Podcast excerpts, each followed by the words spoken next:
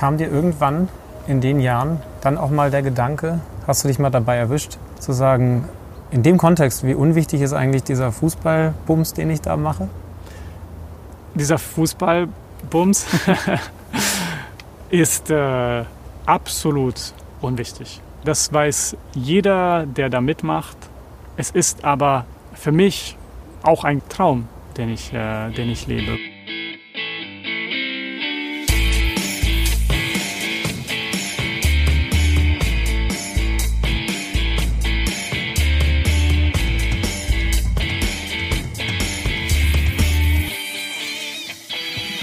Kicker meets the Zone, der Fußball-Podcast mit Alex Schlüter und Benny Zander.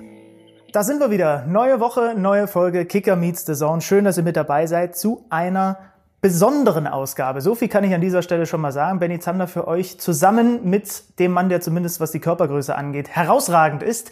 Alexander Schlüter, wir sitzen unangenehm nah beieinander. Selten haben sich unsere Körper berührt während einer Podcast-Folge. Im, Im, Privatleben gerne mal, aber das ist heute eine besondere Situation. Es ist aber eben auch eine besondere Folge. Du hast es ja schon gesagt. Also wir sind mal wieder an der alten Försterei. Ihr habt ja mitverfolgt, wir waren hier unter anderem für Sebastian Polter in einem Interview. Jetzt haben wir wieder einen Unionsspieler, können aber schon mal vorweg sagen, liebe eisernen Fans, ähm, Union ist ein bisschen weniger Thema. Naja, wenn man ganz ehrlich ist, fast gar nicht. Nein, es geht heute tatsächlich auch mal um andere Dinge. Ja, keine Sorge, liebe Hertha-Fans, es ist heute keine Abkult-Union-Folge, denn wir reden heute mit jemandem aus dem Profifußball, mit dem man aber über Dinge reden kann, die über den Profifußball hinausgehen. Es ist immer gut, wenn man über Leute redet, die mit im Raum sind. Ne? Mhm, denn er sitzt uns gegenüber und er schaut uns schon so leicht stutzig an. Das kann jetzt daran liegen, dass wir hier fast auf dem Schoß übereinander sitzen. Äh, es kann auch andere Gründe haben. Schön, dass du da bist. Nevin Subotic. Freut mich auch. Ich bedauere, dass ich nicht so nah bei bin, aber äh, ich äh, fühle mich auch wohl da, wo ich bin. Mal gucken, wie sich das noch so entwickelt. Vielleicht sitzt du nachher bei uns auf dem Schoß. Wir sind hier im Stadion in der alten Fürsterei, also mhm. quasi deinem neuen Stadion nach deinem Wechsel zu Union. Ähm, ich bin mit dem Flugzeug angekommen und hatte einen Gedanken. Wenn man über Städte dieser Welt fliegt, dann ist es heutzutage ganz oft so, dass die Stadien herausstechen. Ich weiß nicht, wie es euch beiden geht, aber sehr häufig ist das so die Architektur, die bei so einem Flug über eine City auffällt. Ist es nicht irgendwie verrückt, dass das so die großen Gebäude unserer Zeit sind? Oder ist es vielleicht sogar besonders romantisch? Wie siehst du es? Äh, ich habe das gleiche Gefühl auch ganz häufig, weil immer, wenn wir zu Auswärtsspielen fliegen, dann äh, versucht man auch ungefähr zu gucken, äh, wo das Stadion ist. Vor allem aus meiner Zeit in Frankreich gab es ja da sehr viele neue Städte, sehr viele neue Stadien und da versuche ich mich auch daran zu orientieren, äh, wo die Stadien sind. Und ich finde das schön. Das sind äh, schöne Werke einerseits und zu anderem werden sie mit sehr viel Leben gefüllt und deshalb machen sie es auch innerhalb der Gesellschaft, nehmen sie einen, einen wichtigen Punkt ein. Ich weiß noch damals, als mein Papa mich zum ersten Mal mit zum Fußball genommen hat, ins Stadion, beim glorreichen FSV Zwickau, als er noch zweite Liga gespielt hat, da wo ich geboren bin. Ähm, und dann habe ich mich gefragt, als ich mir deine Vita angeguckt habe, in Bosnien geboren, dann mit den Eltern nach Deutschland, später in die USA. Wann ist Fußball bei dir zum ersten Mal so wirklich präsent gewesen, der Sport? Also wann bist du das erste Mal damit in Berührung gekommen, dass klar war für dich, oh, das ist was, das finde ich gut?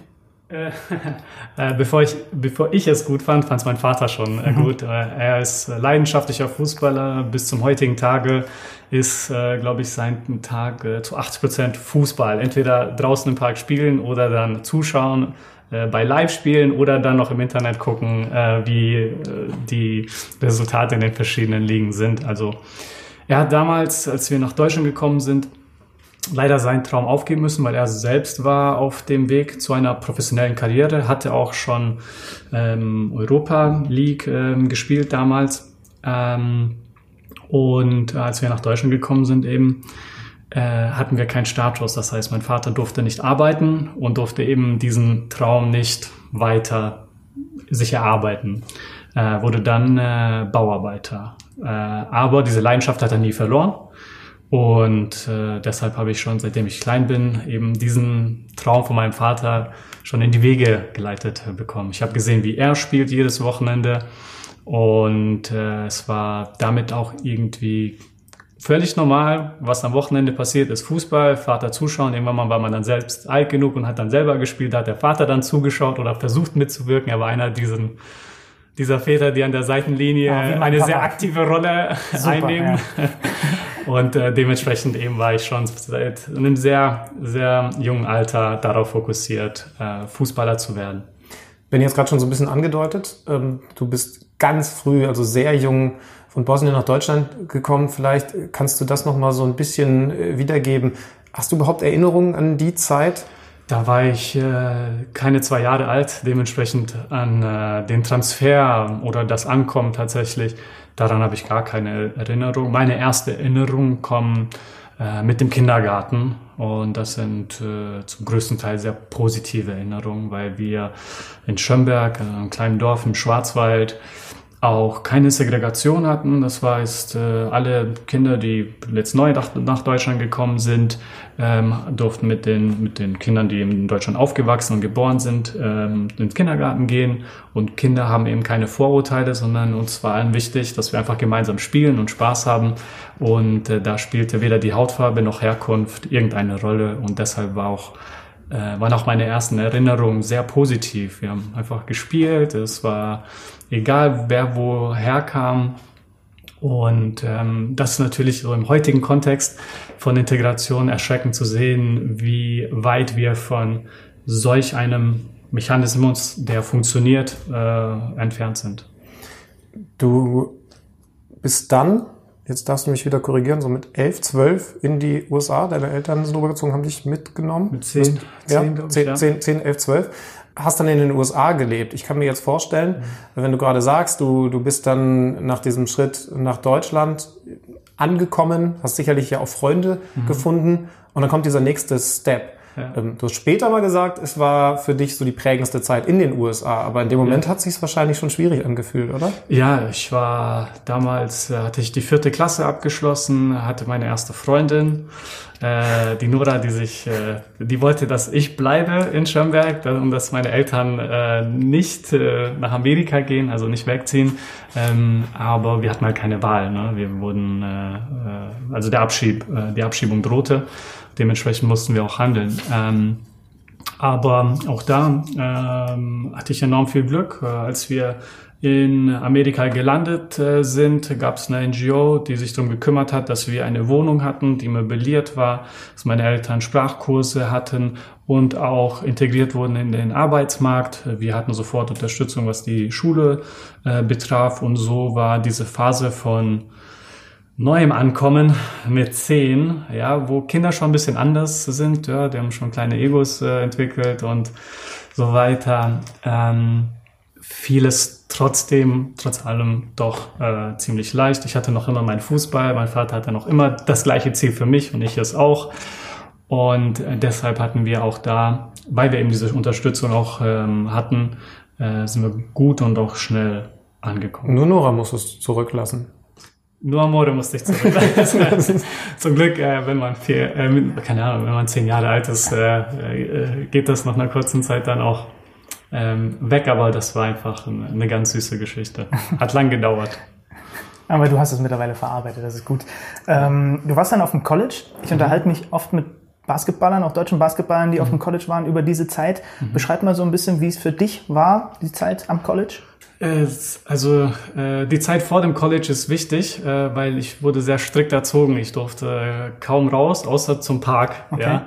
Wenn ich dann mal ins Kino durfte, dann war das ein Highlight für mich. Ähm, und äh, mit, äh, mit 17 durfte, ich- bin ich dann schon aufs äh, College gegangen und das war für mich Freiheit pur. Also einmal äh, komplett eine Tür hinter mir abschließen und eine neue geöffnet und einfach die ersten paar Monate, und ich war ja auch nur ein Semester da, waren äh, sehr, sehr neu für mich, einfach mal zu sehen, wie, was für Möglichkeiten es gibt, wie, äh, ich will jetzt nicht unbedingt Erwachsene sagen, aber wie die Leute in diesen äh, Zwischenjahren zwischen Teenager äh, und Erwachsenen, wie sie ähm, agieren und, und leben, das war sehr eindrucksvoll. Ähm, wohlgemerkt, ich habe da auch sehr früh äh, für mich das Gefühl gehabt, äh, College äh, an sich wegen des Lifestyles ist nichts für mich. Es ist zwar interessant, wenn man gefühlt in einem Highschool Comedy-Movie äh, irgendwie doch ist, aber Ähm, für mich war einfach Fußball immer im Fokus äh, und äh, nach dem einen Semester war dann für mich auch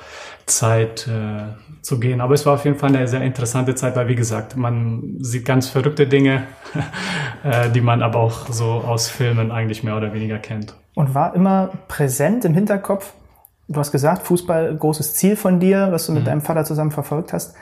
War klar, wenn es die Möglichkeit gibt, dann zurück nach Deutschland? Wie kam der Kontakt zum Beispiel damals nach Mainz dann zustande? Ähm, also für mich war klar, wenn es so eine kleine Chance gibt, dann würde ich alles dafür tun, um das zu erobern. Wohlgemerkt, zu dem Zeitpunkt, als ich an der Uni war, hatte ich nicht das Gefühl, dass ich überhaupt so eine Chance habe. Ja, äh, Europa für die amerikanischen Fußballer ist ein äh, fast schon Fabel, also etwas, was man kennt aus Geschichten, aber was man nicht erleben kann, weil das ist eine andere Welt, die irgendwo anders existiert.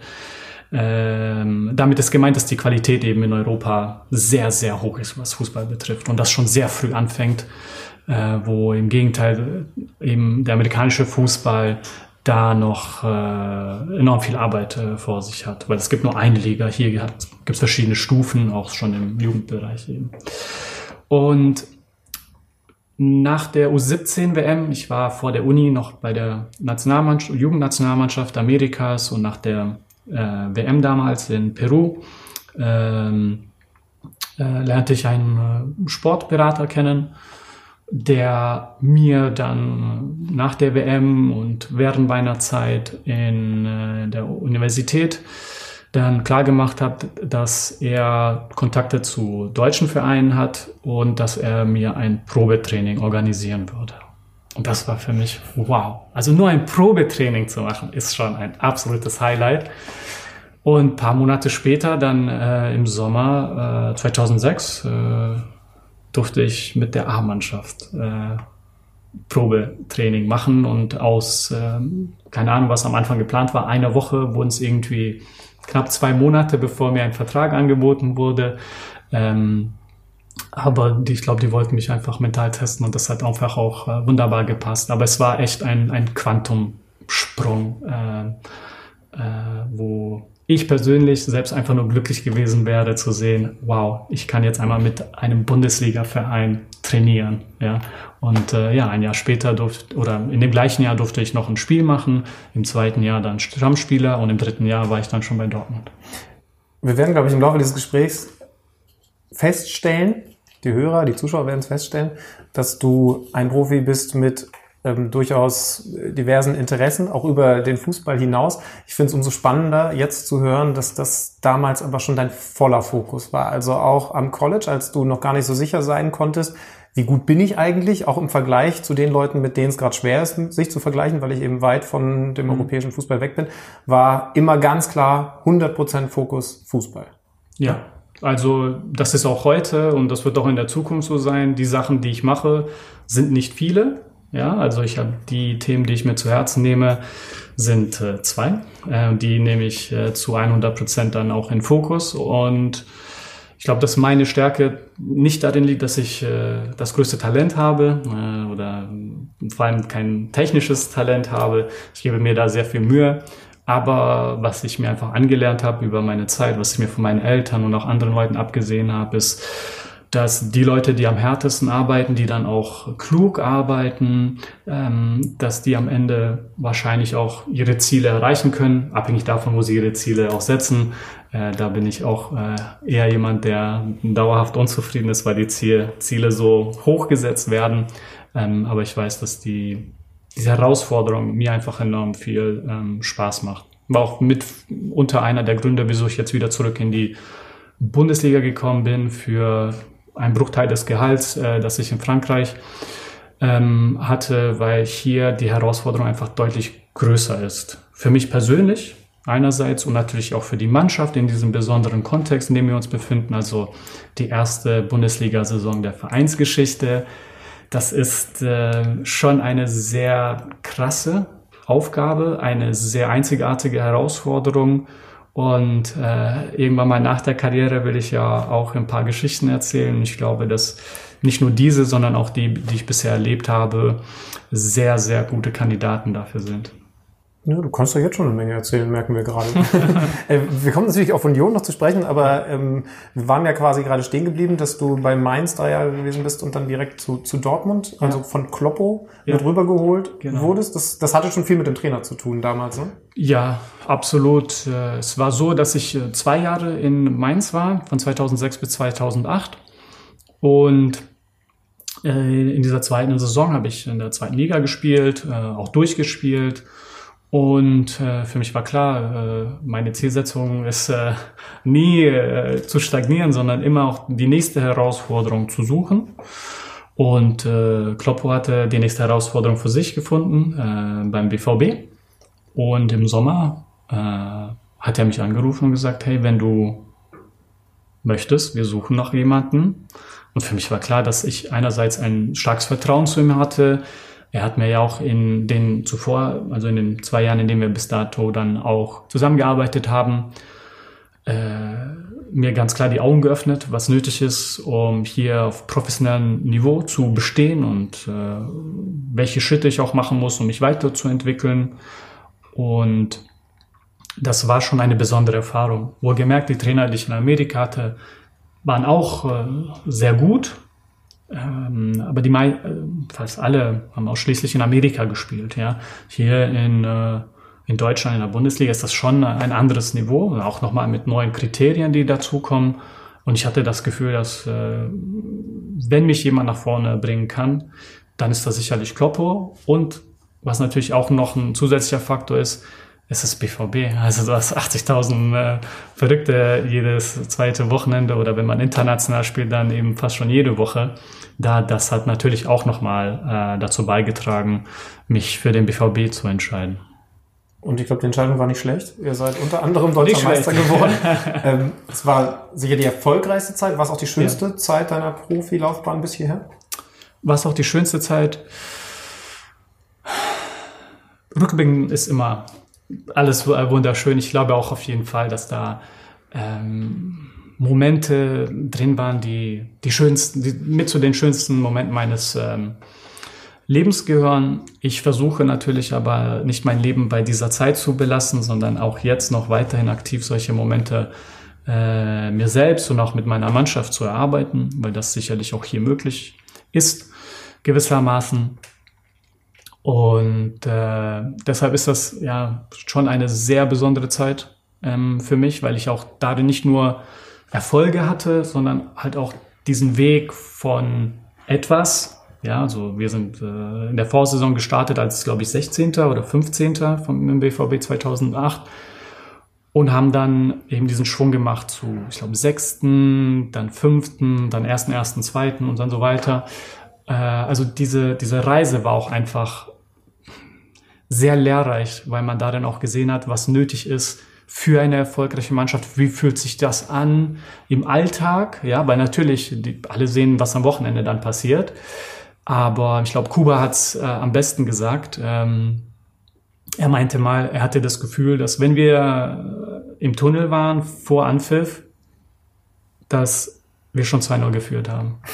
Also einfach die, das Gefühl war da, auf den ist Verlass, auf den ist Verlass, also meine Mitspieler, auf den ist Verlass, auf den ist Verlass der Gegner, der, der, der braucht so viel Glück und wir brauchen so viel Pech, dass das jetzt heute nicht klappt, weil die Motivation und die Qualität ähm, äh, einfach gestimmt hat. Und ich fand, diese Aussage hat sehr gut getroffen. Wir hatten schon einfach in der Woche ähm, eine wirkliche Teamdynamik entwickelt, die uns dazu befähigt hat, auch einfach Woche, nicht nur Woche, alle paar Tage dann auch die Spiele einfach abzufrühstücken und äh, die, die Punkte einzuholen. Und ich glaube auch, dass das, was äh, mein weiteres Leben äh, betrifft, auch äh, einen starken Einfluss nimmt auf wie ich mich äh, äh, einbringe in Mannschaften, ob das hier im Fußball ist, aber auch natürlich außerhalb, um auch so eine Atmosphäre zu ähm, zu, zu, zu realisieren, äh, in denen wirklich jeder Spieler sein volles Potenzial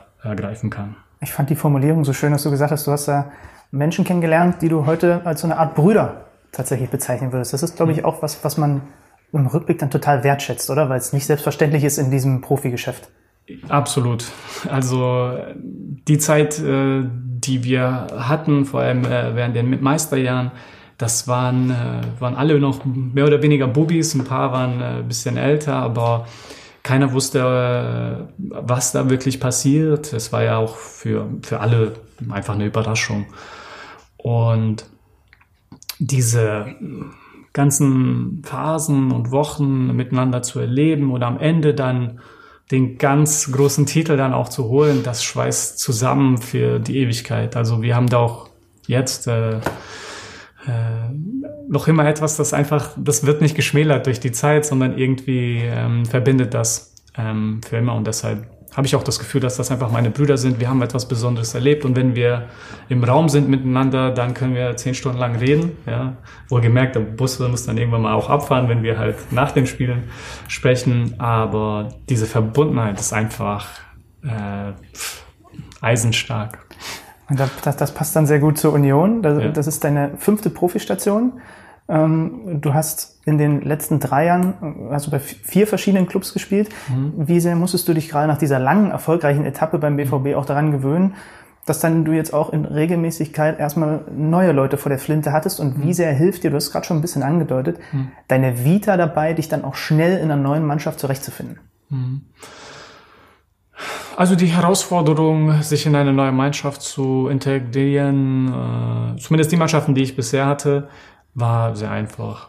Das Coole ist wirklich, da sind gute Jungs ähm, dabei, die respektvoll miteinander umgehen, die, ob das jetzt in Köln oder in Saint-Etienne oder jetzt auch äh, bei Union der Fall ist, die auch wirklich Bock auf Fußball haben und wenn da einer hilft, die Punkte einzufahren, ja, dann äh, sind sie natürlich äh, sehr bemüht, auch allen zu helfen, sich zu integrieren.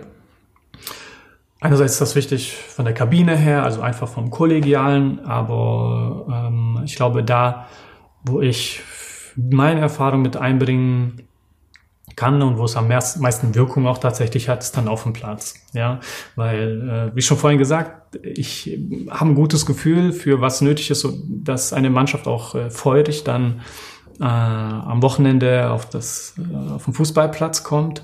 Äh, wie sich ein Training auch anfühlen muss innerhalb der Woche, damit man das Gefühl hat, ey, hier alle sind hungrig, alle wollen spielen und wenn wir diese gleiche Leistung mit dieser gleichen Intensität auch an dem Wochenende so auf den Platz bringen, ja, dann habe ich auch das Gefühl schon vor dem Spiel, dass das Spiel uns gehört.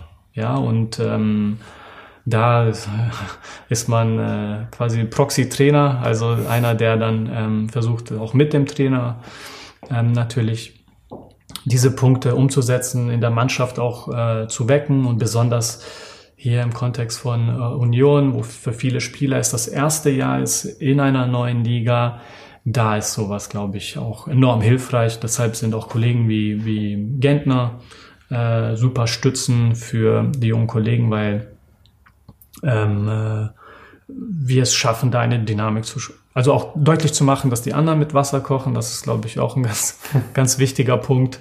Äh, und dass wir auch äh, im Training die richtigen äh, Schritte machen, dass wir eben auch wettbewerbsfähig dann sind ähm, am Wochenende. Nochmal zu deinem Wechsel hierher. Ja. Ähm, es gibt Spieler, die ähm, gehen in deinem Alter nach China nach, weiß nicht, Katar oder so und man kann das aussprechen oder eben nicht. Man kann aber sehr sicher sein, dass es sehr viel mit finanziellen ähm, Gründen zu tun hat. Du hast jetzt gerade gesagt, du bist aus Frankreich zurück hierher gekommen und verdienst deutlich weniger. Das heißt, da muss ja was anderes sein an, an, an Vorstellungen, vielleicht an, an Kriterien, nach denen du suchst, wenn du dir einen neuen Verein suchst. Was ist das? Hm. Ähm, ich habe eine ganze Liste von Kriterien tatsächlich, die ich mir dann äh, anschaue und die ich dann auch versuche zu ermitteln. Äh, und äh, eines, was ganz wichtig ist, ist natürlich die Entwicklung äh, des Vereins und wie solide ist das jetzt auch für die Zukunft. Ne? Also das bespricht verschiedene, also das bezieht sich auf verschiedene Ebenen. Einmal Geschäftsführung ist eine Sache, Sportdirektor, Trainer ja, weil vor allem, wenn sich ein Trainer, äh, wenn ein Trainerwechsel im Raum sind, dann ist das ähm, ein Thema, das äh, da habe ich ehrlich gesagt nicht zu viel äh, Lust drauf, um Vereine zu gehen, wo sich alle paar Monate der Trainer ähm, ändert. Und dann auf äh, natürlich äh, sportlicher Ebene geht es natürlich auch darum, sich zu unterhalten mit dem Trainer über welche Vorstellung er vom Fußball hat. Ja, äh, was für einen Spieler die suchen, weil wenn sie einen Spieler suchen, der nicht ich bin, dann will ich auch, dann kann ich auch sagen, ja, der Spieler bin ich nicht, dann sucht lieber einen anderen. Und äh, natürlich umso besser, wenn es dann äh, einen Trainer gibt, der einen Spieler sucht, der das kann, was ich kann. Ja, und wenn sich diese Sachen dann finden. Dann hat das eine, eine gute Passgenauigkeit.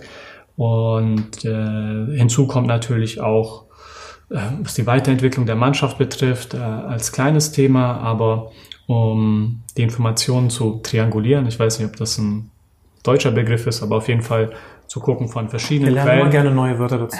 Ja, also anstatt nur vielleicht äh, äh, quantitative Daten, auch qualitative Daten von verschiedenen Quellen zu nutzen, hilft äh, mir persönlich oder generell auch in der Wissenschaft viel mehr an die Wahrheit äh, ranzukommen.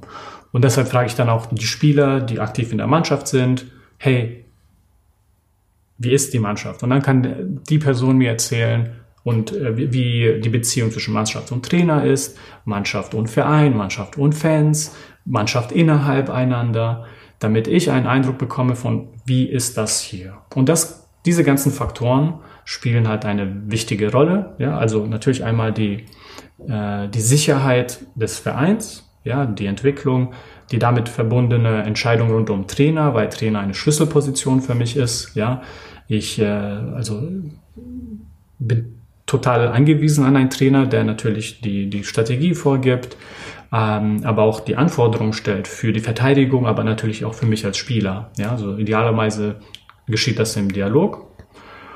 Und natürlich dann auch dieser dritte Aspekt rund um die Mannschaft. Das muss ja auch eine, eine solide Mannschaft sein, wo man ähm, die, die gleiche Werte auch teilt. Und hier war einer der Sachen, die einfach herausgestochen hat, dass, ey, es ist ein kleiner Verein, für uns ist es die Meisterschaft, wenn wir die Liga halten. Äh, und was wir tun, ist, wir kämpfen.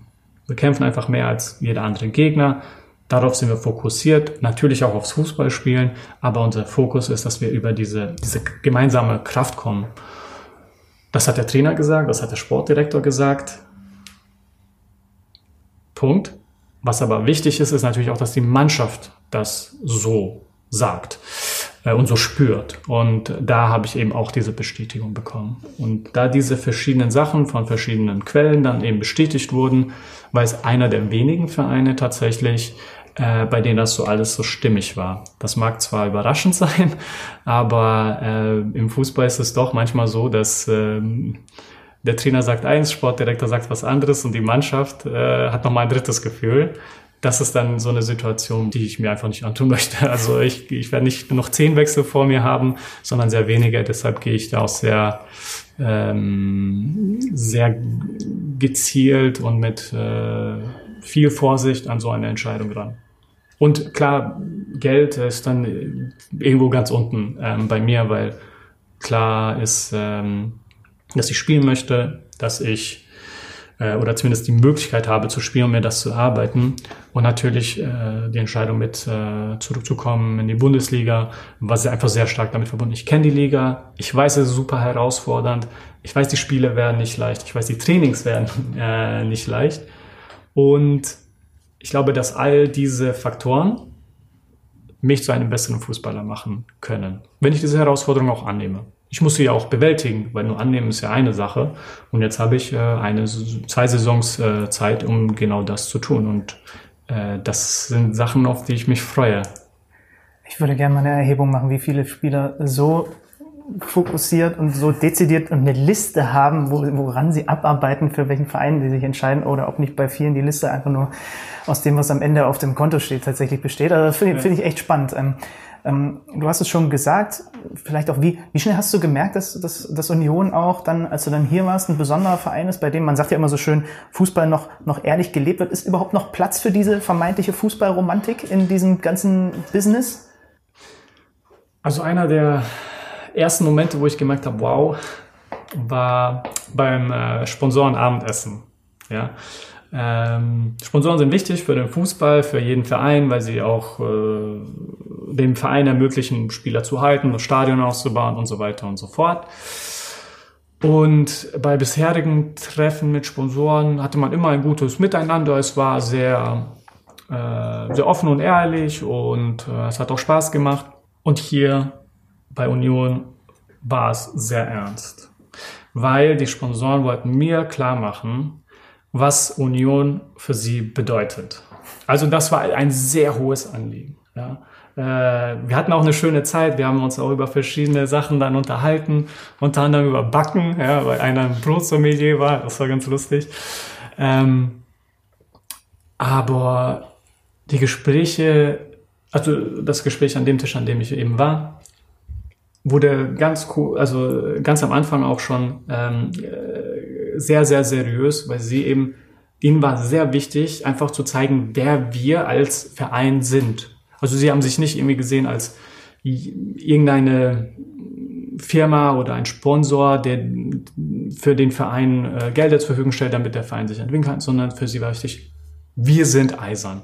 Und eisern bedeutet, dass wir füreinander da sind, dass wir kämpfen und ob ihr dann das Spiel verliert, das einfach mal komplett beiseite. Darum geht's gar nicht. Für uns ist wichtig, dass wir als, dass wir für uns eisern sind und dass auch die anderen Leute sehen, was es bedeutet, wenn man eben eiserner ist. Das war für mich ein super schöner Moment, weil und auch ein sehr ein, ein, ein besonderer Moment, weil ich den so bisher nicht äh, erlebt habe. Und vielleicht lag es auch an den Leuten am Tisch, die ich da zufällig da hatte, aber gefühlt war das doch ähm, auch bei anderen der Fall, dass eben diese Emotionalität nicht nur am Samstag da ist, sondern das ist so ein Teil des Seins. Und das ist sehr schön, weil man weiß dann auch, wenn man dann mal ein Spiel gewinnt, das Vergnügen hatten wir einmal, äh, was das dann auch bedeutet. Und selbst bei dem ersten äh, Bundesligaspiel des Vereins war der Jubel nach Abpfiff, nachdem wir x zu 0 verloren hatten, so als hätten wir genau umgekehrt äh, gewonnen. Ja, und das zeigt dann auch wiederum, wie emotional dieser Verein und die Fans sind. Also nicht nur wegen dem Fußball, weil das wirklich untergeordnet ist, äh, ist mein Gefühl, sondern es geht um eine bisschen höhere Schicht des Seins. Wenn die Hörer ihn jetzt sehen könnten, ne, er hat ein ganz breites Grinsen die ganze Zeit gehabt, während er das erzählt. Also es gibt ja dann am Ende der Woche auch noch ein Feature, da werdet ihr Teile aus diesem Interview auch mit Neven noch sehen können, aber das Grinsen war sehr breit, das sagt eine Menge aus. Und du hattest das Leuchten in den Augen schon, als du über die Dortmunder äh, gesprochen hast, über dieses Stadion, 80.000. Wenn man jetzt so ein bisschen Revue passieren lässt, was du für Stationen hattest, mhm. dann ist das auch, was die Fans angeht, ähm, sehr glücklich gelaufen für dich. Ne? Also Nicht nur, was die Fans betrifft, also das einerseits auf jeden Fall aber auch die Vereine. Also ich war in Dortmund, über den Erfolg brauchen wir erstmal nicht sprechen. Dann war ich in Köln ein halbes Jahr. Das war das Jahr, in ja. dem Köln äh, Europa League äh, erreicht hat. Also eine Ausleihe für ein halbes Jahr und man erreicht die Europa League mit einem Verein, der, glaube ich, Pound 20 Jahre drauf gewartet hat. Also ein tolles Glück, in einer, in einer, Karriere so überhaupt mal was zu erleben. Und ich durfte das in meinem halben Jahr bei der Ausleihe. Ich, ich war am Wochenende in München, ja. da hat der FC gespielt. Ja. Und der eine FC-Fan, der im gleichen Ort war wie ich, der hat ein Subotic-Trikot angehabt. Ja, geil.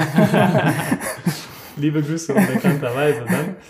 Äh, das war eine Zeit, dann Saint-Etienne, 16. gestartet, äh, dann noch punktgleich äh, zu Ende der Saison für einen Europa League Platz. In der Folgesaison äh, Europapokal Direktqualifikation, hervorragender Erfolg für, für den Verein und ähm, auch eine besondere äh, Fanatmosphäre, weil Saint-Etienne noch äh, aus den, ich glaube, 70er Jahren dann noch sehr viel Fans mitgenommen hat innerhalb von Frankreich. Und das macht sich auch äh, wirklich spürbar, vor allem bei Auswärtsspielen, weil wir zu jedem Auswärtsspiel hinfliegen müssen, weil die Distanzen einfach schon äh, deutlich weiter sind als in ähm, Deutschland. Und trotzdem, unser Block ist voll. Es ist einfach schön und die machen manchmal sogar mehr Stimmung als äh, die Heimmannschaft. Und jetzt bin ich bei Union. über die Fans braucht man hier auch nicht sprechen. Also äh, die Beispiele mit äh, dem Heimspiel gegen Leipzig oder wie es dann auch ist, wenn man mal äh, gewinnt, sind einfach wirklich außerordentlich besonders. Äh, jetzt fehlt hier nur noch der sportliche Erfolg. Da müssen wir aber noch ein paar Spieltage warten, bis wir den erzielen können.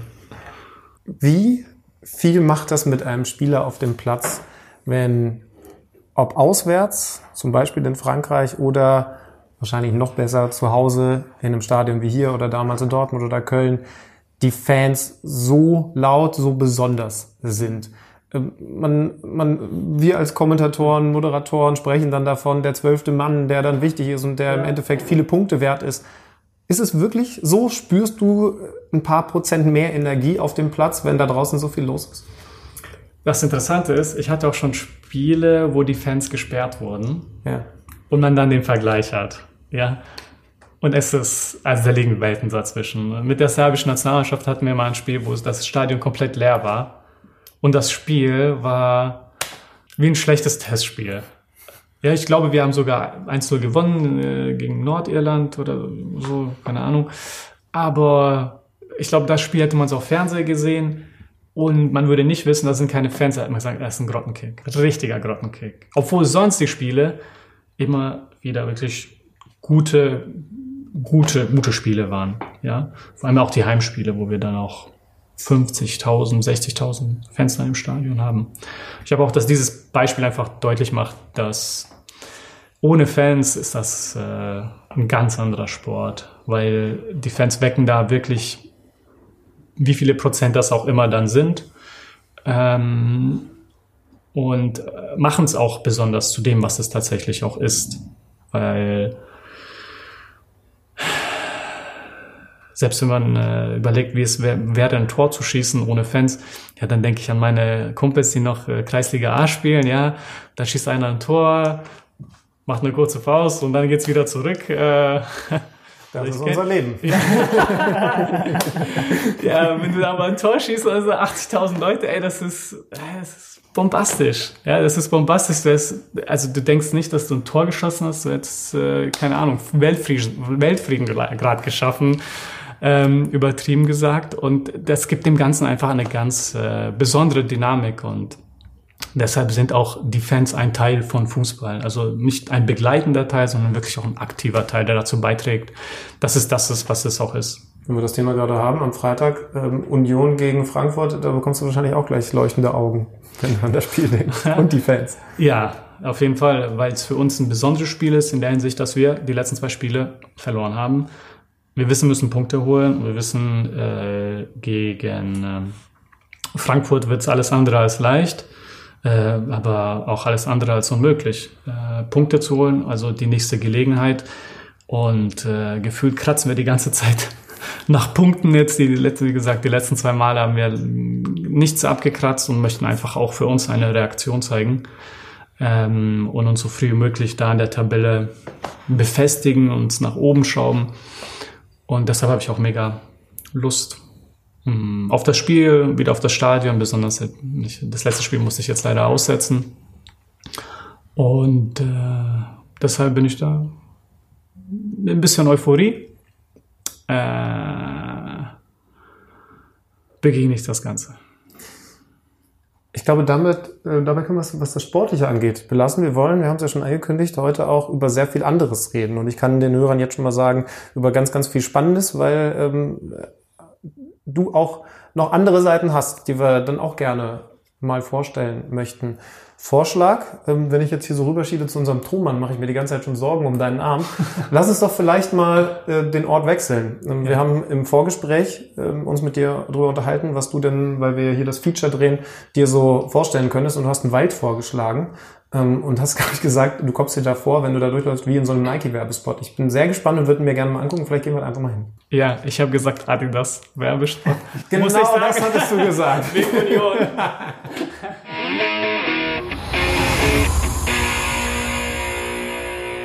Ja, wir sind mittlerweile im besagten Wald angekommen. Du hast nicht zu viel versprochen. Es ist wirklich wie ein Adidas-Spot. Also es ist ja Wahnsinn. Hier ist ja, und wir sind ja gefühlt nur zwei Minuten vom Stadion gelaufen. Und das ist hier die Strecke, die du total regelmäßig zurücklegst, ja? Total regelmäßig, also täglich tatsächlich, ja. dann von und zu der Arbeit. Ja. Ah, Und ihr lauft sogar aus hier, hast du, hast du gerade auf dem Weg hierher gesagt. Genau, dann habe ich nochmal einen Bonus. Äh, nach den Spielen haben wir hier dann auch unsere Auslaufstrecke. Und es ist wirklich schön. Also äh, ich kenne auch andere Arbeitswege und äh, es gibt auch ein paar Spieler, die wohnen äh, im Westen. die haben dann eine lange Anreise und äh, wer den Verkehr und den ganzen Stau in Berlin kennt, ähm, der weiß, wie schön es ist, wenn man doch eben in Ruhe zur Arbeit gehen kann und nicht irgendwie von einer roten Ampel total gefrustet sitzt. Ja, lass uns mal da gleich anknüpfen und so ein bisschen den Bogen kriegen vom Sportlichen zu dem, was wir mit dir noch so quatschen wollen heute.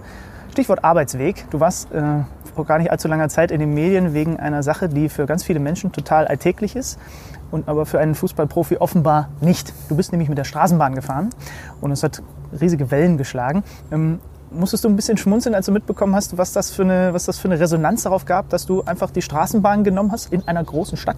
Ja, ähm, weil ich fahre auch Bahn, äh, wenn ich in Dortmund bin. ähm, und es war natürlich in erster Linie äh, mal eine kleine Überraschung, dass das aufgenommen wurde, dass es thematisiert wurde. Äh, und daraufhin war für mich klar, okay, das hat sich jetzt gelegt. Dann hat es noch äh, äh, ein Thema gespielt, weil ein paar Fans natürlich dann auch das cool fanden und das dann auch ausgesprochen haben, äh, was Schönes. Äh, aber am Ende des Tages bin ich so wie, ich weiß nicht, wie viele Berliner es gibt, die tagtäglich tatsächlich dann auch aufs Auto verzichten äh, und die öffentlichen nehmen. Es war ja wahrscheinlich deswegen ein großes Thema, weil allen klar ist, du könntest auch mit einem von zehn Autos äh, ja. zur Arbeit fahren hast dich für was anderes entschieden. Wie viel Luxus gönnst du dir trotz all dem dann in deinem normalen Leben? Im, ähm, es gibt viele Sachen, auf die ich sehr gerne verzichte, weil ich früher äh, viele Sachen hatte. Äh, auch mehrere Autos, ein Haus mit einem riesigen Garten und das Ganze. Und dann immer habe ich gemerkt, nee, das stört eigentlich alles. Das ist zwar dieser Traum, der einem vorgegaukelt wird, der für alle irgendwie universell gültig ist, aber das ist tatsächlich nicht der Fall.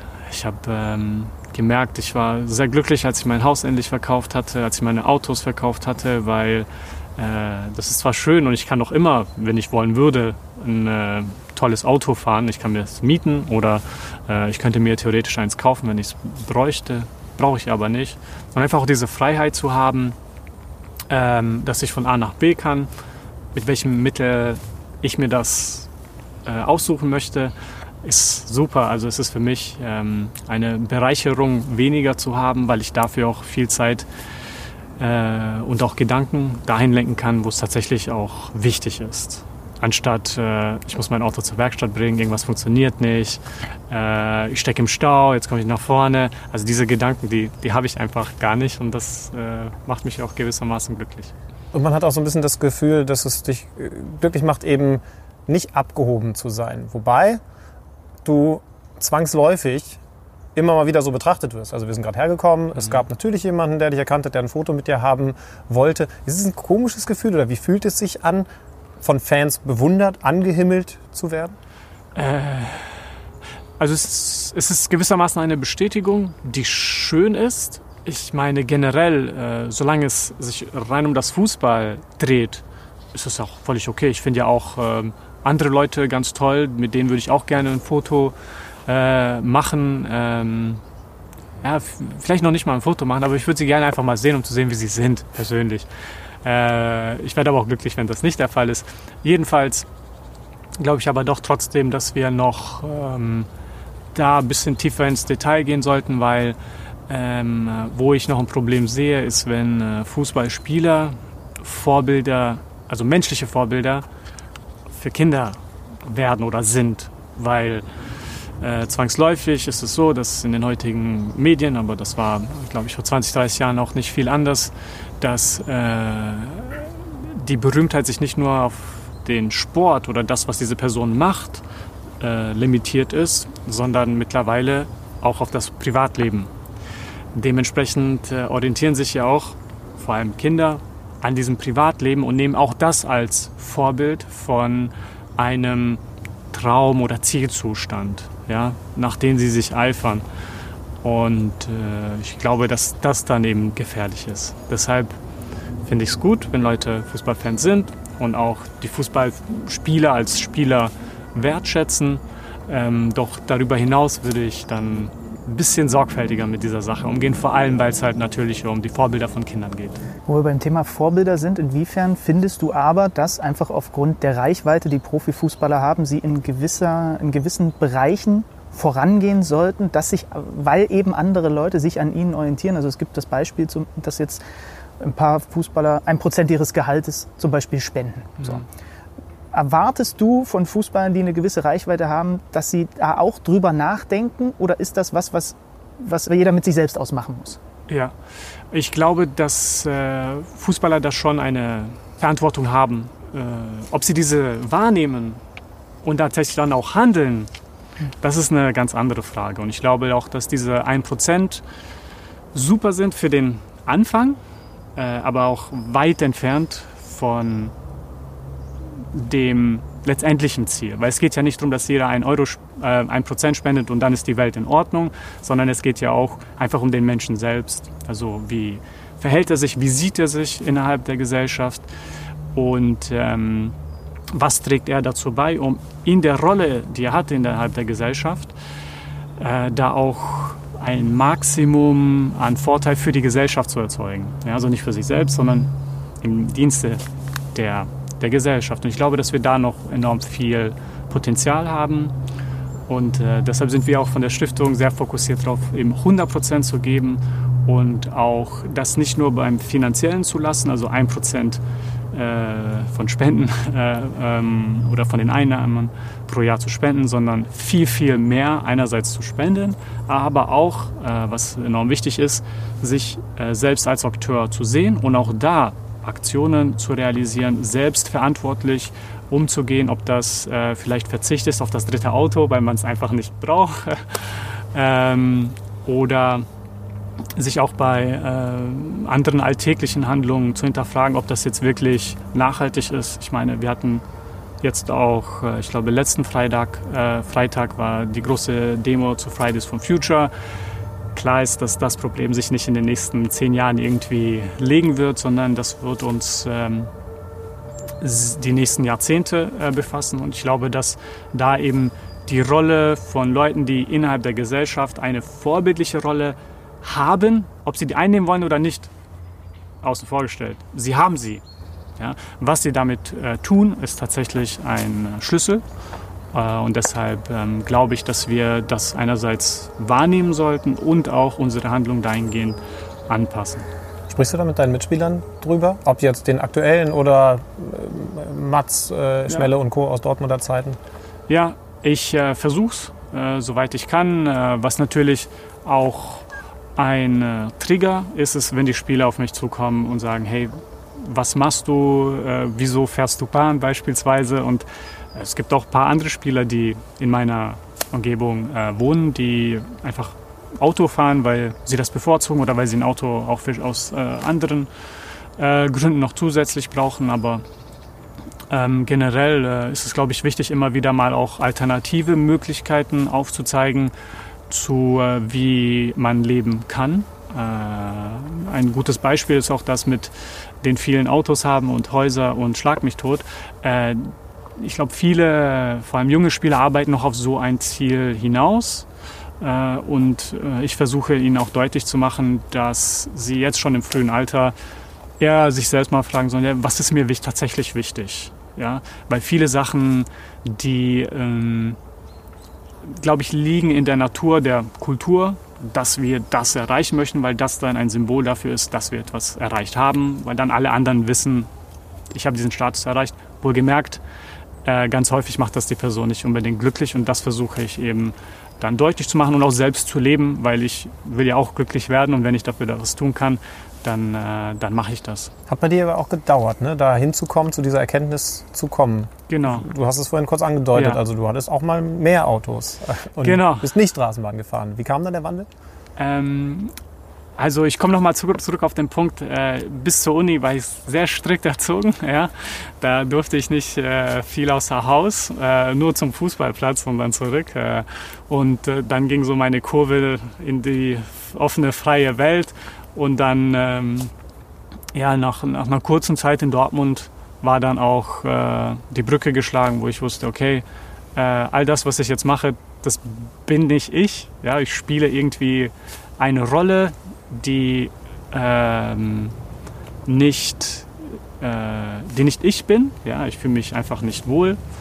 Und auch wenn damals ich das Gefühl hatte, also als ich die Fehler gemacht habe, ja, es ist ja normal, alle anderen machen das ja auch. Also mache ich das auch. Ich wohne da, wo die wohnen. Ich kaufe das, was die kaufen. Ich fahre das, was die fahren. Äh, von diesem, äh, dieser Assimilierung, also von dieser äh, kompletten Hingabe ähm, von Verantwortung, habe ich mich entfernt und habe seitdem auch immer wieder mehr gemerkt, was für mich wichtig ist. Und das war tatsächlich ein Prozess, weil selbst als ich mehrere materielle Dinge vor allem hatte, hat das nicht wirklich mich äh, so glücklich gemacht. Ich meine, man hat's und dann ist es super und dann spätestens nach einer Woche flacht das ab und dann hat man's, dass das beispielsweise ein Auto ist, aber das war's dann auch. Also es verändert nicht das Leben äh, von einem selbst.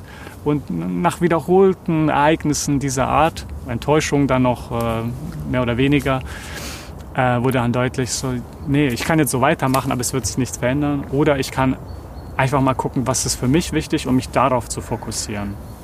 Und äh, umso weiter ich diesen eigenen Weg gegangen bin, quasi zu mir, umso mehr habe ich auch gemerkt, dieser Weg, äh, den ich jetzt gehe, der macht mich glücklich.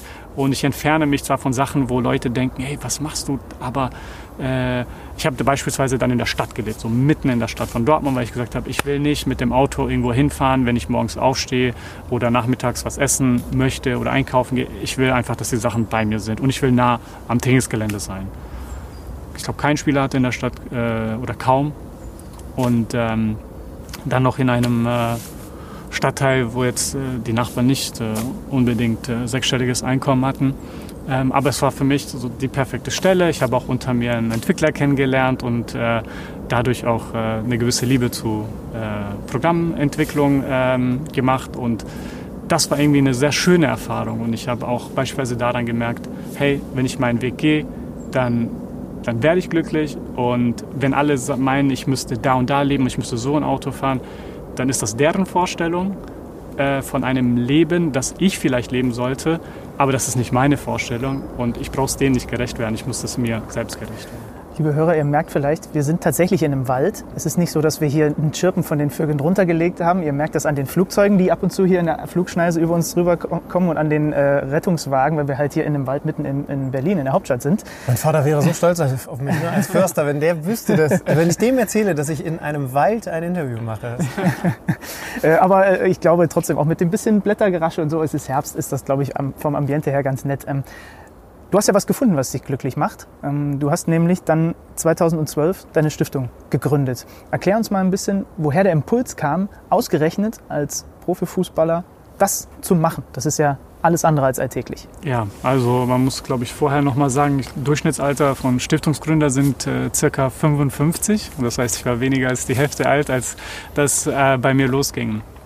Aber ich kam aus den sechs Jahren zuvor ähm, aus dem sozialen Bereich, wo ich immer wieder bei verschiedenen äh, gemeinnützigen Projekten aktiv war, in einer oder anderen Rolle.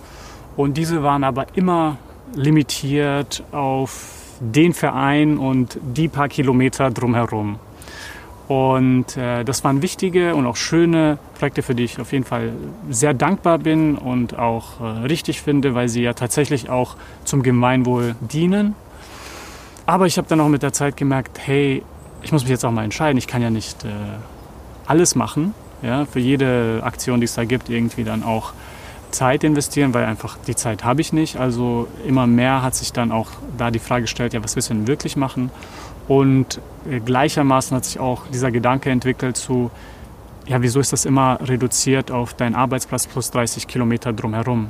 Ich war ohnehin schon nicht der Art von Mensch, der sagt, ja, äh, ich helfe nur meiner Familie und äh, meine Familie über alles und äh, der Rest ist mir völlig egal. Ähm, ich finde den Ansatz an sich nicht unbedingt richtig, vor allem wenn man wohlgemerkt auch einen Luxusstand hat. Ja, meine Familie ist äh, nicht in einer Kriegsregion äh, momentan, es ist ruhig. Ähm, und ähm, dementsprechend hat sich immer dieser Gedanke drum gedreht, ja, wieso immer so limitiert auf 30 Kilometer drumherum? Und äh, was passiert eigentlich in der Welt dahinter? Und dieser Gedanke hat sich dann mit der Zeit eben verfeinert und vertieft. Und äh, ich wusste ja auch schon, äh, was in der Welt äh, es für globale, globale äh, Probleme gibt. Und es wurde dann deutlich, hey, es kann nicht sein, dass die reichsten, in den reichsten Ländern und dann noch in den urbanen Zentren, wo ohnehin schon das meiste Geld ist, ja, sich quasi nur sich selbst, äh, um sich selbst kümmern, ja, und die 30 Kilometer drumherum, ja, sondern wir sind ja schon geboren in ein Reichtum, in ein Krankenhaus, mit Autobahn, mit ähm, äh, Zugang zu Ärzten, Arzneimittel, mit Bildung und alles Mögliche. Also wir haben ja schon die Möglichkeit, unser Potenzial zu, zu, zu ähm, erfüllen, ähm, zu entfalten. Aber gleichzeitig im heutigen Zeitalter gibt es halt enorm viele Menschen, wie wir alle, die unter anderen Bedingungen leben. Es sind genau die Menschen wie wir, nur die Bedingungen sind anders. Ja? Äh, das heißt, äh, wenn wir über Menschen sprechen, die in den ärmsten Regionen der Welt leben, das ist weniger als ein Dollar 90 am Tag.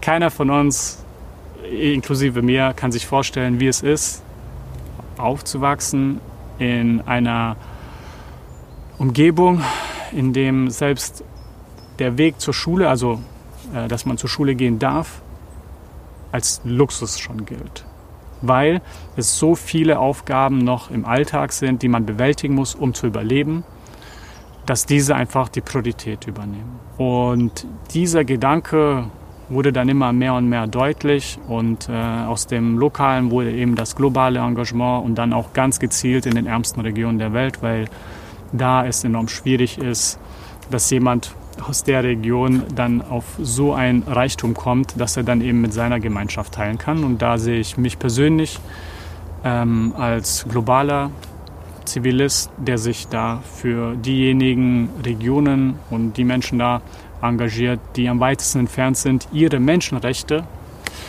tatsächlich auch realisiert zu haben, weil auf globaler politischer Ebene gibt es da keine zwei Meinungen über Menschenrechte, die gibt es vor allem die Naturrechte, also die darauf beruhen, dass man wirklich einfach sicher leben kann. Also ein Mindeststandard, das wir jedem Menschen auf der Welt gönnen. Äh, doch Fakt ist nur, weil das ein paar Leute irgendwie wann mal in 2010 unterschrieben haben, bedeutet das nicht unbedingt, dass das realisiert wird. Und da habe ich eben diese Lücke gesehen, die von uns als Stiftung zum Teil dann auch gefüllt werden kann. Wohlgemerkt, äh, ein Bekannter hat mich auf die Idee gebracht, äh, selbst eine Stiftung zu gründen. Und ich habe dann auch äh, kurz mal in das Thema reingelesen und gesagt, nein, das ist nicht für mich, das ist für Leute 55 und später. Habe dann aber auch gesehen, dass äh, Per Mertesacker beispielsweise auch schon eine Stiftung hatte zur aktiven Zeit. Und ähm, das war irgendwie dann auch schon ein Zeichen, ja, das ist etwas, das kann man theoretisch machen. Und als ich mich dann wirklich sehr nah mit dem Thema und sehr eng mit dem Thema auseinandergesetzt habe, habe ich gemerkt, hey, das ist genau das.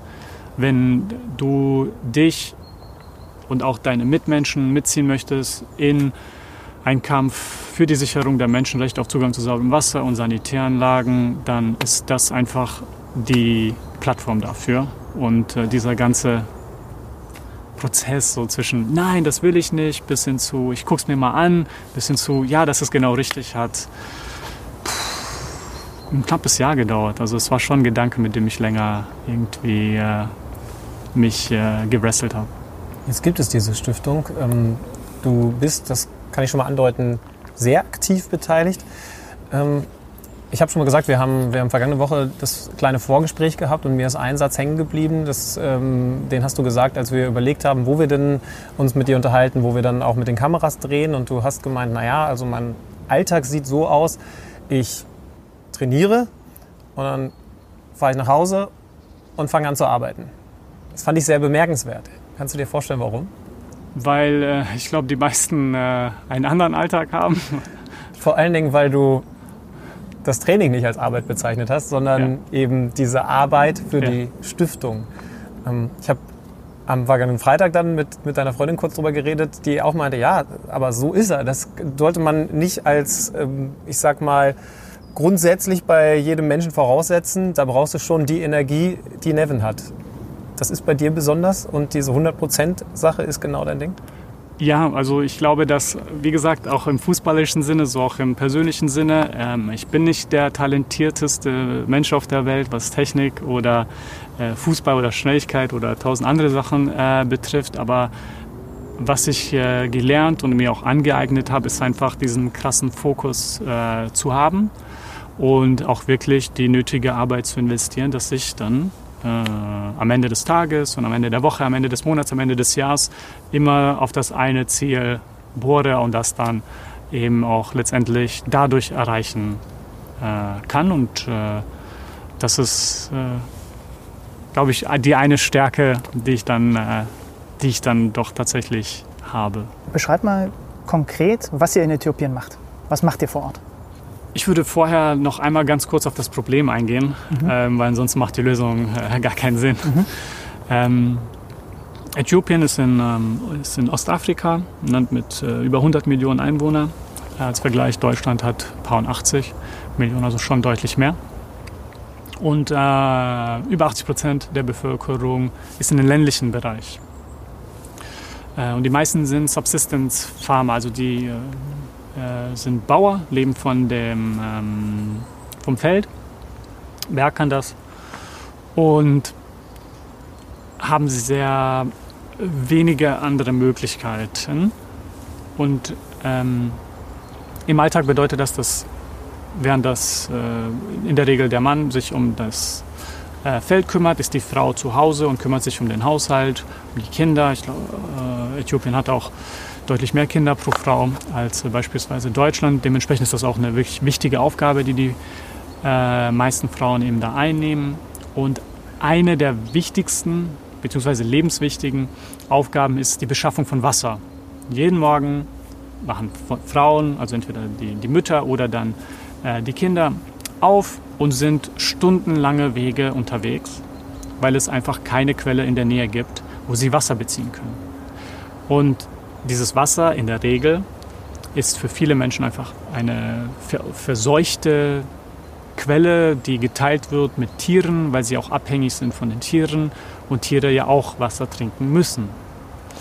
So, und dieser Weg ist ja nicht nur viel Zeit, also Stunden, stundenweite Wege, ähm, die im Durchschnitt sechs Kilometer sind, sondern das kostet enorm viel Zeit und das kostet enorm viel Kraft.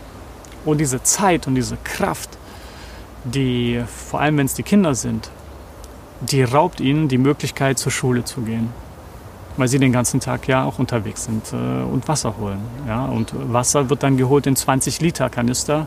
Also jeder, der mal daheim äh, ein Gefühl dafür bekommen möchte, wie schwer so ein Kanister ist, den man, äh, den äh, vor allem die Frauen und Kinder dann da tragen, äh, ist 20 Kilo. Das ist äh, nicht leicht.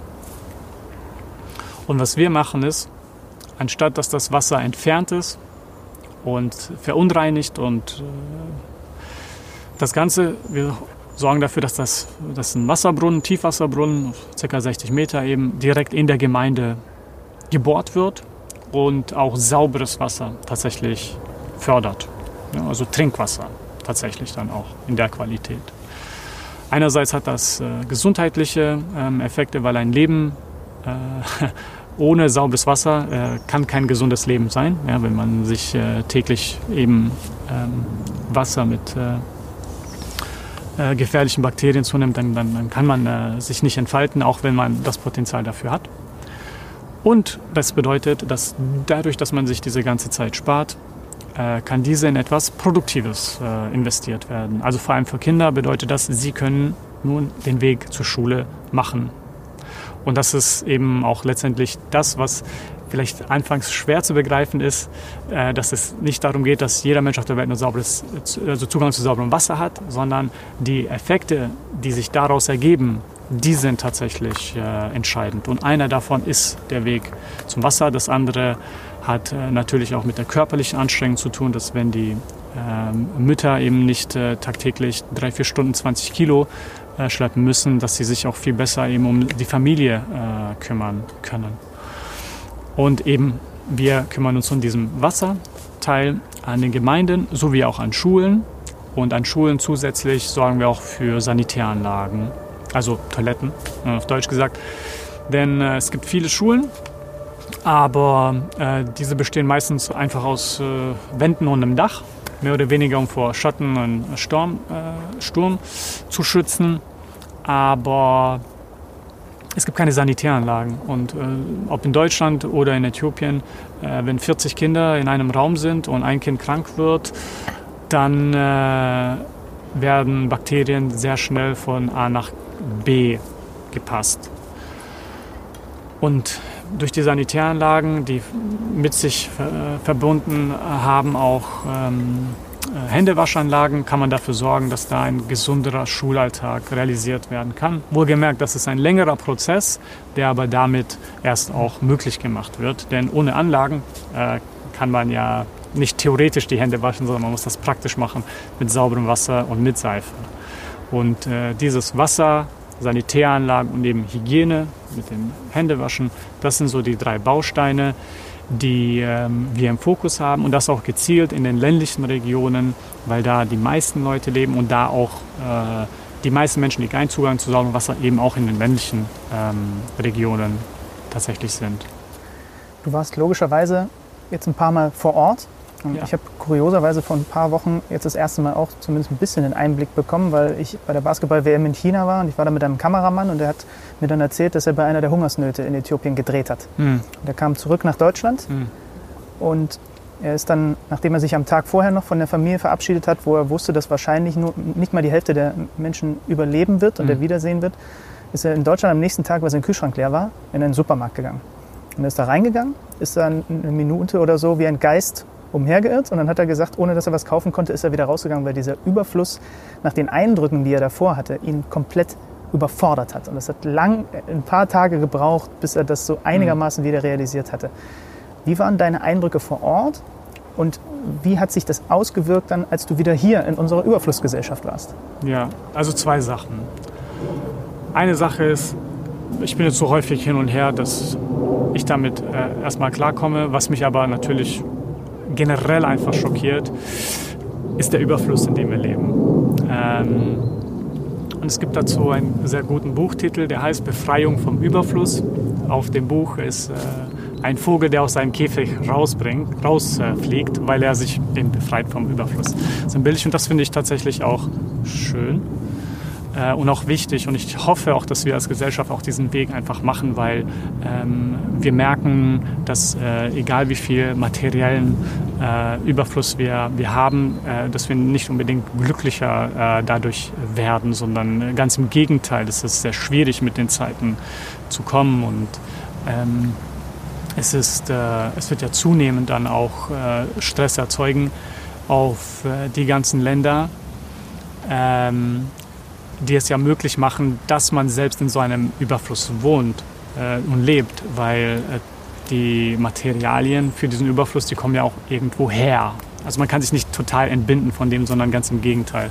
Glaube ich, ist es wichtig, dass wir uns da äh, zukünftig äh, verbinden, denn es ist tatsächlich ähm, schockierend. Ja?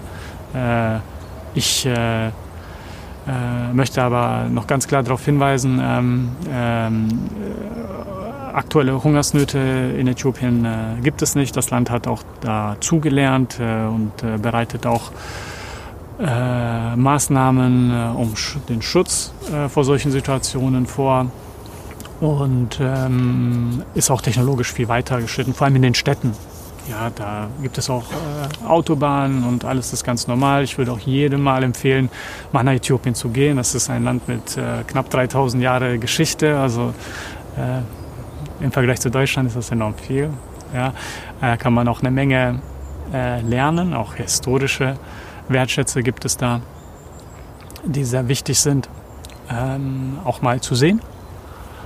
Ähm, aber ähm, wie gesagt, wir sind eben in den ländlichen Regionen, wo nochmal eine, wo dieser krasse Unterschied, also wirklich global gesehen von einem der reichsten oder einem, man muss sagen, den, den Top zehn Ländern auf der Welt ähm, zu Äthiopien, das, äh, ich sag mal, in den letzten 30 äh, Ländern aus ökonomischer Perspektive ist, äh, diesen, diesen Wechsel hinzukriegen, der ist, äh, der ist der Wahnsinn. Vor allem, weil ich ja auch im Kontext von Fußball arbeite, was ja in einem der reichsten Länder der Welt nochmal diese reichste Gruppe ist.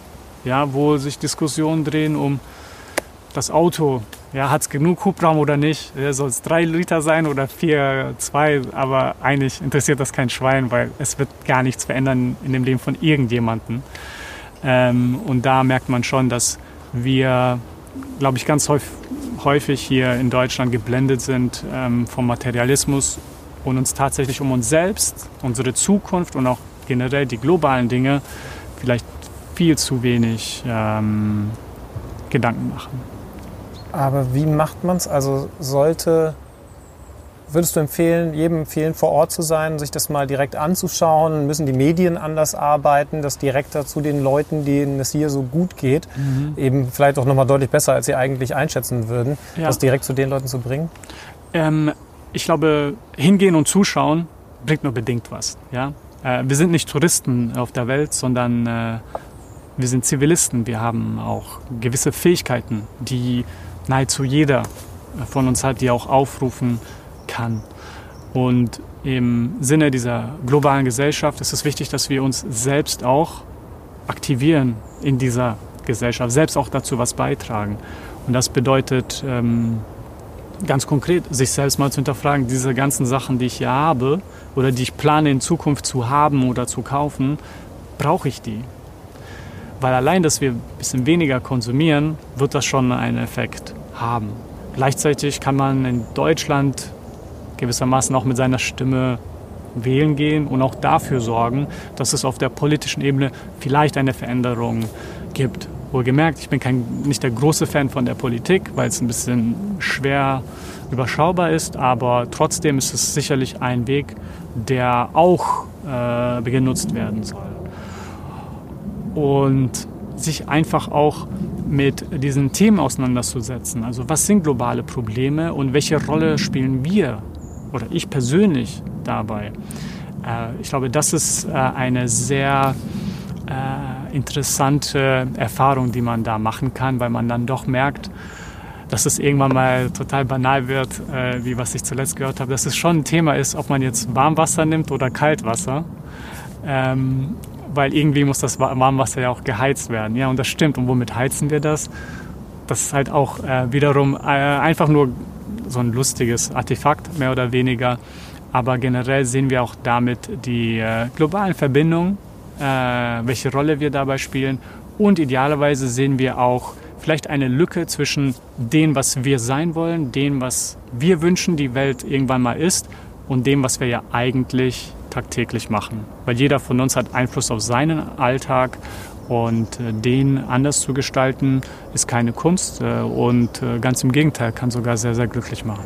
Was, äh, du hast schon gesagt, das ist auch eine Menge Arbeit, die du mit dieser Stiftung hast, aber was gibt dir das zum Beispiel ganz konkret auch einfach zurück, wenn du dann da vor Ort bist und siehst, hey, diese Kiddies haben jetzt unseretwegen hier ein besseres Leben, als sie es vorher haben. Das muss ja auch Hand aufs Herz was mit dir machen motivieren, weiterzumachen. Also ich bin äh, äh, tatsächlich äh, derartige äh, Mensch, der, wenn er was Schönes erlebt, äh, sich genau in dem Moment schon das nächste Ziel setzt, das unmöglich ist und sagt, hey, äh, auf dem Weg zu einer Gemeinde, die vielleicht jetzt gerade einen Trinkwasserbrunnen bekommen hat, siehst du 100 Gemeinden, die es nicht haben. Ja, dann kannst du dich freuen über die eine und das tun wir auch und das ist auch richtig aber es ist nicht das Ende des Liedes. Und das ist eben das, dass äh, sicherlich, wenn man sich selbst ein bisschen äh, blendet, kann man sagen, hey, es ist spitze und super, alles ist wunderbar. Ähm, wenn man aber genau das Gegenteil tut und zwar sehr, sehr selbstkritisch und auch kritisch auf die Sachen herangeht und sagt, hey, was können wir tatsächlich hier noch tun, ähm, dann weckt das in mir und auch in meinem Team ähm, und in allen von uns einfach auch weiterhin diese Motivation weiterzumachen, mehr zu machen äh, und auch zu gucken, wie wir auch diese anderen Lücken, die noch da sind, einmal darauf aufmerksam machen, aber diese dann auch äh, letztendlich äh, füllen können. Und äh, was dabei, glaube ich, noch ein ganz wichtiger Punkt ist, ist, wir reden jetzt gerade äh, über Objekte, über Infrastruktur. Ja, darum geht es auch tatsächlich. Ähm, aber ultimativ geht es eigentlich um die Menschen, äh, die, an dem, äh, die davon äh, äh, profitieren werden. Denn da ist, das, das, sind für mich die Momente, wo ich Gänsehaut bekomme, weil dann triffst du jemanden die Hand und in dem Moment schaust du in die Augen und wenn dann noch äh, die Hände gefühlt voller Leben sind, ja, vielleicht kennen die einen oder das anderen vielleicht noch vom Opa, der ein bisschen härtere Arbeit äh, geleistet hat, da greifst du, da greifst du hin und du weißt, du weißt nicht, was die Person äh, tagtäglich alles macht, wie sich das anfühlt und äh, äh, wie das ist, aber du weißt, da steht einer vor dir, das ist ein, das ist ein, das ist ein Mensch, der hat schon was, der hat schon was erlebt und dann könnte der sauer sein, weil ich nach Hause gehe und eben in diesen vollen Supermarkt gehe. Aber ganz im Gegenteil, der guckt mich mit dem freundlichsten Lächeln an, dass du jemals gesehen hast. Und dann denkst du dir, hey, wir müssen weitermachen. Dann erklär doch den, den Hörern zum Abschluss nochmal, wie man mit deiner Stiftung in Kontakt treten kann und wie die euch unterstützen können. Mhm. Darf ich Bezug nehmen auf Markus? Ja, also wir können, wir können das gerne mal erklären. Wir, ähm, wir, neben uns steht die, die gesamte Podcast-Folge. Ähm, jemand, ähm, ja, Nevin, am besten du erklärst es selber, den, den ja. du sehr gut kennengelernt hast, der ja. dich eigentlich kennengelernt hat als Fußballfan. Genau, also neben uns ist Markus Holländer, ein guter Freund und äh, ein sehr wichtiger Botschafter der Stiftung äh, von uns. Und wir haben uns tatsächlich äh, kennengelernt, äh, ich schätze mal vor fünf Jahren, so ungefähr. Sechs? 13, ja. Ja, sechs Jahren. Äh, also schon ganz am Anfang. Und damals hieß es, ähm, es gab äh, eine Firma, beziehungsweise seine Firma, Teracon, die spenden wollte an die Stiftung. Und ich wollte mich dann auch persönlich bedanken. Und dadurch haben wir uns kennengelernt. Er hat sich herausgestellt, Markus ist ein riesiger BVB-Fan und hatte auch ein Interesse, dann mich persönlich kennenzulernen. Und äh, erstmal ging so ein bisschen die Stiftung unter dem Ganzen. Äh, und äh, das Schöne war, dass es nicht dabei blieb, sondern über die Jahre hinweg die Stiftungsarbeit und auch diese Thematik, die wir damit ins Auge gefasst haben, immer wieder an Wichtigkeit äh, gewonnen hat. Äh, und zwar so sehr, dass Markus jetzt auch vor drei Jahren mit uns in Äthiopien war, mit der ersten Gruppe von Unterstützer, die wir mitgenommen haben, um vorzuzeigen, hey, wie ist so ein Weg zu einer Wasserquelle, wie weit ist der, wie sieht so eine alte Wasserquelle aus, aber auch wie sieht die Arbeit vor Ort aus mit ähm, dem Drilling, also wie sieht so eine Bohrung aus? Und äh, wer die Menschen überhaupt vor Ort sind, damit man da auch wirklich auch äh, die Leute ins Herz schließen kann. Und auf diesem Weg wurde, ähm, wurde Markus äh, Botschafter und hat auch gezeigt, dass er als Privatmensch, aber auch als Geschäftsführer ähm, der Teracon bereit ist, all das, was er kann, dazu beizutragen, dass wir noch mehr Brunnen erstellen können. Das heißt einerseits natürlich selbst zu spenden, aber auch was ganz wichtig ist, sich selbst mit dem Thema tatsächlich auseinanderzusetzen, also diesen Wissensstand, ähm, seinen Wissensstand zu erweitern, damit er das dann auch an äh, seine, äh, seine Kollegen und Bekannten eben auch äh, erweitern kann. Und das hat er getan durch diverse Aktionen und äh, hat damals äh, nicht aufgehört. Und äh, ich glaube, da, wo wir vor sechs Jahren dann einmal ganz langsam Schwung aufgenommen haben, da äh, haben wir noch lange nicht äh, aufgehört, sondern der Weg geht weiterhin steil äh, genau dahin, wo er hin soll, und zwar zur Sicherung der Menschenrechte auf Zugang zu sauberem Wasser und Sanitäranlagen. Und damit ist er ein perfektes Beispiel für was aus einer Fußballfan-Geschichte so alles äh, mhm. werden kann. Also quasi von Fußballfan zum Botschafter also, und damit dann auch zum Aktivisten. Und das ist, glaube ich, auch das, was wir den äh, Zuhörern dann auch ähm, empfehlen würden, ist äh, dieser Weg, den kann man gehen. Markus Geschichte kann man ja dann auch ansehen. Und äh, daran wird man dann auch ähm, sehr schnell merken, dass jeder Potenzial hat. Und vielleicht lässt er sich dann eben inspirieren durch so eine Geschichte, zu was man selbst alles äh, dann auch ins Leben rufen kann. Äh, auf dem gleichen Weg, also einerseits Wissensstand erweitern, sich selbst mit dem Thema auseinanderzusetzen, dann sich selbst nicht irgendwie als passiver, allwissender ähm, äh, zu, zu einzuordnen, sondern tatsächlich als ein aktiver Zivilist, der sich für die Gesellschaft einsetzen möchte und dann auch zu gucken, was man in seinem Netzwerk mit Freunden, Bekannten, wie auch immer dann machen kann. Ein praktisches Beispiel ist natürlich, wer beim nächsten Geburtstag nicht noch mehr Geburtstagsgeschenke braucht, der kann auf diese verzichten und damit den äh, Erlös einfach spenden. Dafür können alle einfach auf unserer Website, äh, dafür auf nevensuboticstiftung.de oder die Kurzform N2 s.ngo. Und äh, da kann man solche Aktionen dann auch am besten anmelden und teilen und sich auch weiter tiefgründig äh, informieren. Ich glaube, dass das die wichtigsten Bausteine sind. Und von daher freuen wir uns sehr, wenn die Zuhörer das dann auch tun. Ja, ich kann zufügen, erstens, ihr werdet dann am Ende der Woche in unserem The Zone Feature noch ein bisschen mehr über diese Geschichte von Markus erfahren und natürlich auch viele Bilder drum herum. Wir waren ja auch bei dir zu Besuch in Dortmund, also haben die Stiftung besucht und die Leute, mit denen du da zusammenarbeitest. Und wir haben natürlich von Zone uns auch was überlegt. Das heißt also, wenn ihr auf diese Website geht und hinten einen Hashtag Zone ranpackt, dann könnt ihr auch direkt unsere Aktion, die wir damit ins Leben gerufen haben, unterstützen. Also das wäre die konkrete Idee.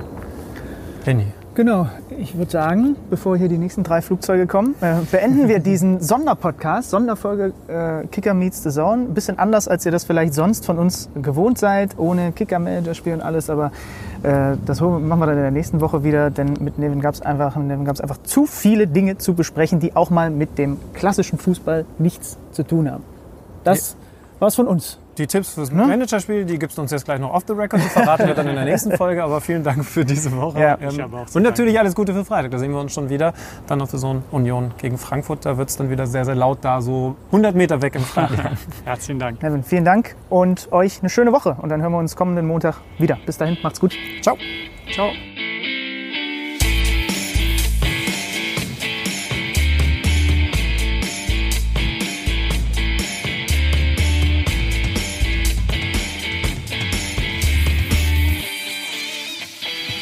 Kicker meets the Zone, der Fußball-Podcast mit Alex Schlüter und Benny Zander.